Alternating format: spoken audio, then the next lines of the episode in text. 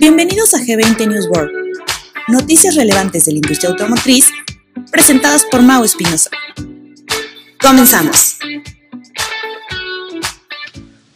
Hola amigos, ¿cómo están? Bienvenidos al Newsboard de esta semana 24, semana del 11 al 17 de junio. Eh, estamos saliendo un poquito tarde esta semana por algunos asuntos técnicos, pero aquí estamos de regreso. Muchas gracias por acompañarnos. Noticias de esta semana. Mire, la noticia que voy a hablar es este. Son tres noticias en específico. Vamos a hablar lo que está sucediendo ya en Estados Unidos con eh, no es necesariamente que los precios de las unidades nuevas estén bajando, pero se están empezando a acomodar. Es el segundo mes consecutivo que los vehículos se venden por abajo del precio sugerido. En Estados Unidos existe este MSRP, Manufacturer Suggested Retail Price, y bueno, y ahora ya estamos, en mayo ya se vendieron por abajo de, ese, de esa sugerencia, ¿ok? sigue, siendo, sigue siendo el precio del vehículo un 25% más alto de lo que fue hace eh, tres meses. Em, también las transacciones, como les decía, están por abajo.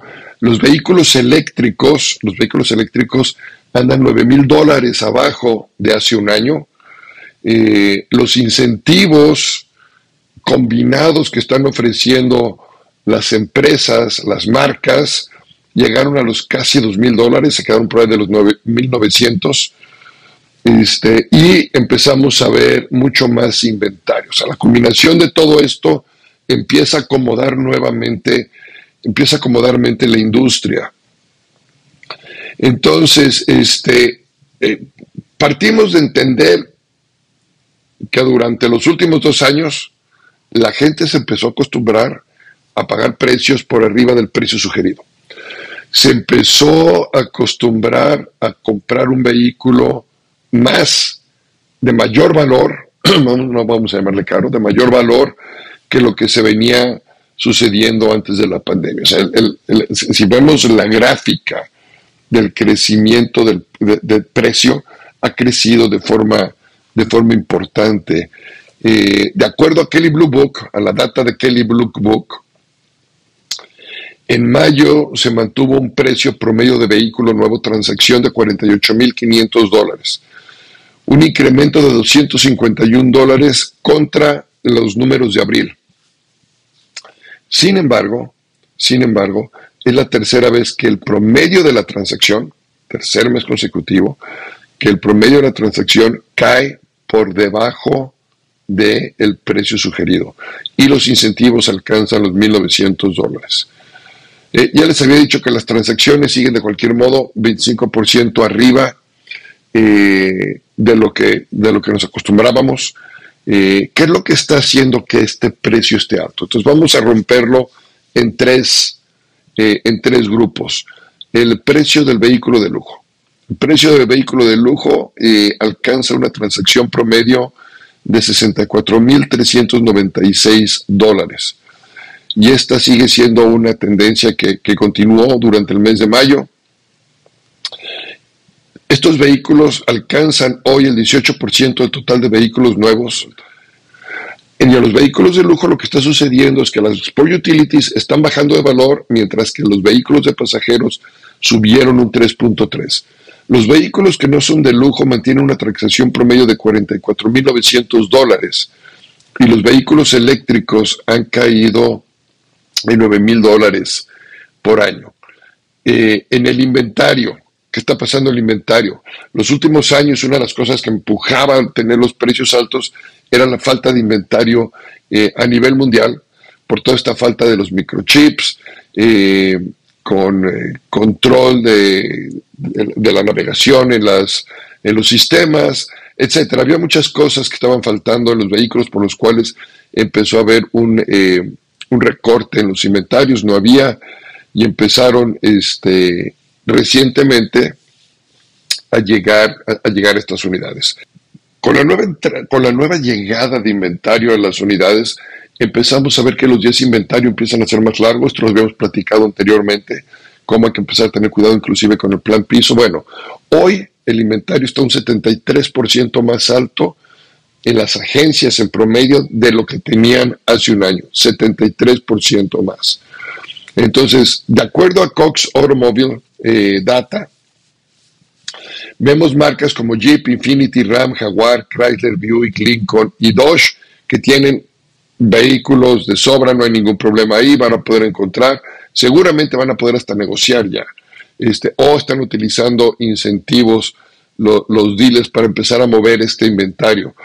Por otro lado, tenemos las marcas como Toyota, Honda, Lexus, Kia, BMW, Subaru, Land Rover y Cadillac, que todavía no tienen el suficiente inventario y todavía están manteniendo esa práctica que tenían. El problema es que ahora unos sí tienen inventario y otros no tienen, entonces los que no tienen tampoco tienen un juego parejo. Entonces, aun cuando eh, están tratando de mantener esa, eh, ese sector de clientes leales a su marca, bueno, ese sector de clientes leales también estamos encontrando que su lealtad se empieza a terminar en el momento en que empiezan a encontrar oportunidades en, en otras marcas. Entonces tampoco están entrando a ese juego tan parejo porque ahora al no tener ellos inventario van a caer también en la parte de incentivos con lo poco que pueden tener.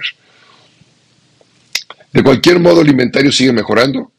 Hoy ya está, eh, bueno, al cierre del mes de mayo eh, se tiene 54 días de inventario, un 46% más alto que hace un año.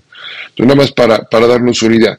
Eh, ahora, si nos regresamos al 2019, antes de COVID, en aquel entonces se tenían 95 días de inventario, aún muy por abajo de esos grandes eh, tiempos donde había demasiado donde escoger, donde teníamos que caer en, la, eh, en el juego de los incentivos, tanto las marcas como los distribuidores, el cliente tenía mucho más opciones, el cliente gozaba de poder tener estos descuentos a los que la industria lo ha acostumbrado durante muchos años, se empezaron a terminar. En los últimos años no hubo, eh, hubo una nueva forma de educación a nuestros clientes y en esa forma nueva de educación de los clientes, este, parecería que se está acabando ahora, que nos empieza a llegar la presión de tener inventario, que las empresas eh, manufactureras, las OEM, empiezan a sentir también esa presión por mantener los primeros lugares y lo platicábamos hace un año, ¿eh? ¿eh? cuando me decían, no, sí, Mauricio, se van a mantener los precios y se van a mantener porque la narrativa que nos están diciendo los eh, directores, pues sí, una cosa es la narrativa y otra cosa es lo que realmente sucedía, ¿no? Nunca vimos que se detuviera producción, nunca vimos que se fuera a mantener un nivel de, de ventas, al contrario, Vamos a ver más adelante, por ejemplo, que ahora Nissan en México ya le está apostando a las 20 mil unidades mensuales. Entonces, a lo mejor este año no, llegan a las 240 mil unidades en el año, pero si ya están pensando en eso, que ya están pensando que en el 2024 sí pueden estar cerca de las 249 mil, 240 mil unidades anuales o 250 mil unidades anuales. Y eso ya nos habla de un mercado muchísimo más grande cuando el líder en volumen él está apuntando a ese número de unidades.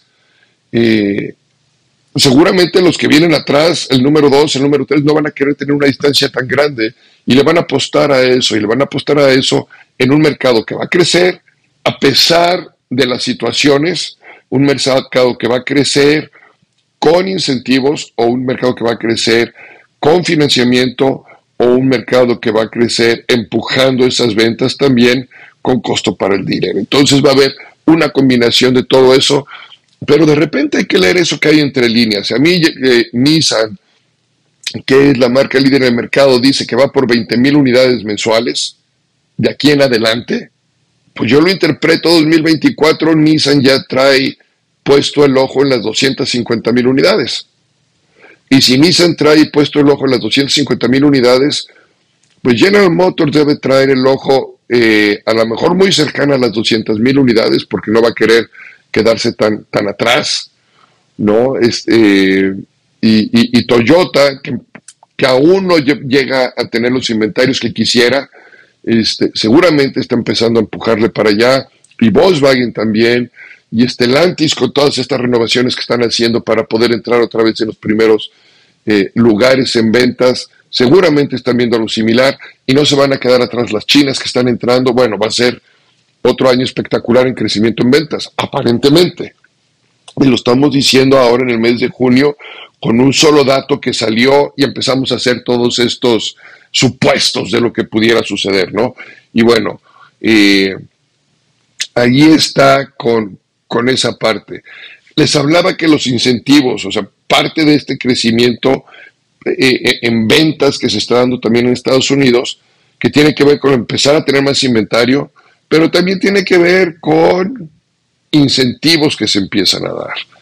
No, Kelly Blue Book, otra vez, dice que gastó un 2.5% en promedio por transacción en incentivos por precio, a, valor de, eh, precio de venta. Es decir, alrededor de 1.900 dólares. En los vehículos de lujo, el incentivo alcanzó hasta un 7.7% en promedio eh, en, precios de transacción. Si volteamos a ver esto, eh, ya, ya empieza a ver ese dinero. ¿Qué significa? Que en el mes de mayo, en promedio, un cliente pagó alrededor de 400 dólares por abajo, por abajo del precio sugerido. Y el año pasado, para que se den una idea, el año pasado en promedio pagaba 630 dólares por arriba del promedio. Es decir, hay un efecto neto de mil dólares de disminución, no en el precio, pero en la transacción. De estar pagando 600 dólares por arriba del precio sugerido a estar pagando ahora 400 dólares por abajo del precio sugerido. Los incentivos en el mes de mayo, eh, total ya combinados nuevos, nuevos eh, no lujo y nuevos lujo, eh, alcanzó el 4%. Por otro lado, para poder vender estas unidades nuevas, pues tenemos que tener las, eh, los trades in, ¿no? Tenemos que tener lo que, lo que el cliente, lo que le tenemos que comprar al cliente. Y esto se, se está volviendo muy atractivo para los clientes porque por otro lado empezamos a ver el incremento en las agencias en Estados Unidos del trading ahora ya estamos ofreciendo más. Entonces, fíjense todo el efecto que está sucediendo. ¿eh? Precios por abajo del precio sugerido de venta, incentivos, trade-ins más altos. Eh, y finalmente esto está ocasionando que algunos vehículos también estén bajando su, su precio. ¿Cuáles son las marcas que ya empezaron a bajar el precio? Honda, Kia, Lexus y Toyota. Y Toyota aún cuando eh, no tiene el inventario. Eh, hay algunos, no en todos los modelos, obviamente, en, algún, eh, en algunos de ellos, ¿no? Y hay otros, y hay otros vehículos que todavía se están vendiendo por arriba del precio sugerido. muy pocos, pero todavía hay algunos Ford, algunos Kia, que algunos vehículos de lujo que mantienen precios un 3% por arriba. Y bueno, este, eso es lo que tenemos en el mercado americano. Como les comentaba yo, México, déjense aquí esa noticia. México, Nissan está apuntándole a, vender eh, unidades, perdón, a vender, a llegar a vender 20 mil unidades en el año. La noticia, la noticia aquí la tengo, un segundo, aquí está. Dice, el automotriz trabaja en lograr eficientemente sus plantas que actualmente ya trabajan a tope de su capacidad, a tope de su capacidad, para cubrir la creciente demanda. En mayo alcanzó 20.045 unidades y dice que tiene la responsabilidad no solo de tener la capacidad y posibilidad de colocar inventario suficiente para poner 20.000 autos en las manos de nuestros clientes, sino trabajar mucho más para ser más eficientes. Esto lo dijo eh, Rodrigo Centeno, próximo presidente de Nissan Mexicana. Entonces vienen cambios en Nissan, entra, entra Rodrigo y Rodrigo entra con una visión de 20.000 unidades para arriba. Yo, una vez más, yo leo que Rodrigo trae en la cabeza 250.000 unidades anuales donde se va a posicionar eh, Nissan. Retomando, retomando el concepto de hacia dónde va nuestra industria, otra nueva inversión fuerte que habla de de que el, futuro del eléctrico sigue siendo el concepto con lo cual se va a trabajar. GM y Samsung invierten 3 mil millones de dólares en una nueva planta de baterías. Entonces no, hay vuelta de hoja. Y en España, en España, eh, Europcar entra en el modelo de suscripción con precios a partir de 369 euros al mes. Ya sea car sharing, alquiler, renting, leasing o suscripción, existen diversas alternativas en la compra de un coche de propiedad. Una oferta que va un aumento mientras los precios de los coches han experimentado un incremento del 15% en España en los últimos cuatro años, con un desembolso en, dicho país de 23.400 dólares, según la agencia tributaria española, el último actor en sumarse a esta tendencia y ampliar su cartera de servicios ha sido Europcar, dedicada tradicionalmente al alquiler de vehículos que, eh, que lanza modelo de suscripción en el que la flexibilidad y personalización de los principales ejes denominado My Car, el nuevo servicio de la compañía francesa permite elegir coche entre una amplia oferta de modelos y motorizaciones. Definir durante cuánto tiempo el plazo mínimo, que es de un mes, pero también pueden ser tres o seis meses y con un pago mensual, tener todos los gastos incluidos, tener todos los gastos incluidos. Además, si el cliente quiere darse de baja, no hay ninguna penalización. Entonces empiezan a salir nuevas alternativas. Eh, y es algo que hemos platicado, ¿eh? Europa nos empieza a decir a través de esto en España, que evidentemente ya existía en otros países, lo que empezamos a ver es que viene una alternativa nueva de venta de unidades. El cliente va a poder hacerse de vehículos de diferente forma. Entonces, al tener todas estas alternativas, hoy en día es más fácil voltear a ver un incremento en ventas. No es necesariamente en el retail, pero a nivel flotilla. A nivel flotilla vamos a empezar, y ya empezamos a ver eh, el próximo, eh, yo creo que en el próximo episodio estamos aquí en G20 haciendo un análisis de las unidades del cambio que ya estamos viendo eh, de los porcentajes de fleet, a, perdón, de retail a fleet en, en, las agencias. Y, este, y eso habla de nuevos modelos y de un crecimiento importante. Va en el ajuste eso, eso viene un ajuste a la utilidad bruta unitaria, eh, eso viene un ajuste a más inventarios, eso viene un ajuste a más plan piso, y eso forzosamente debe traer otra vez un ajuste fuerte en sus equipos de venta, lo cual hemos platicado eh, y próximamente estaremos sacando también un podcast exclusivo para gerentes de ventas y vendedores. Muchas gracias, que tengan una excelente semana y hasta luego. No te pierdas el próximo episodio de G20 New Todos los lunes.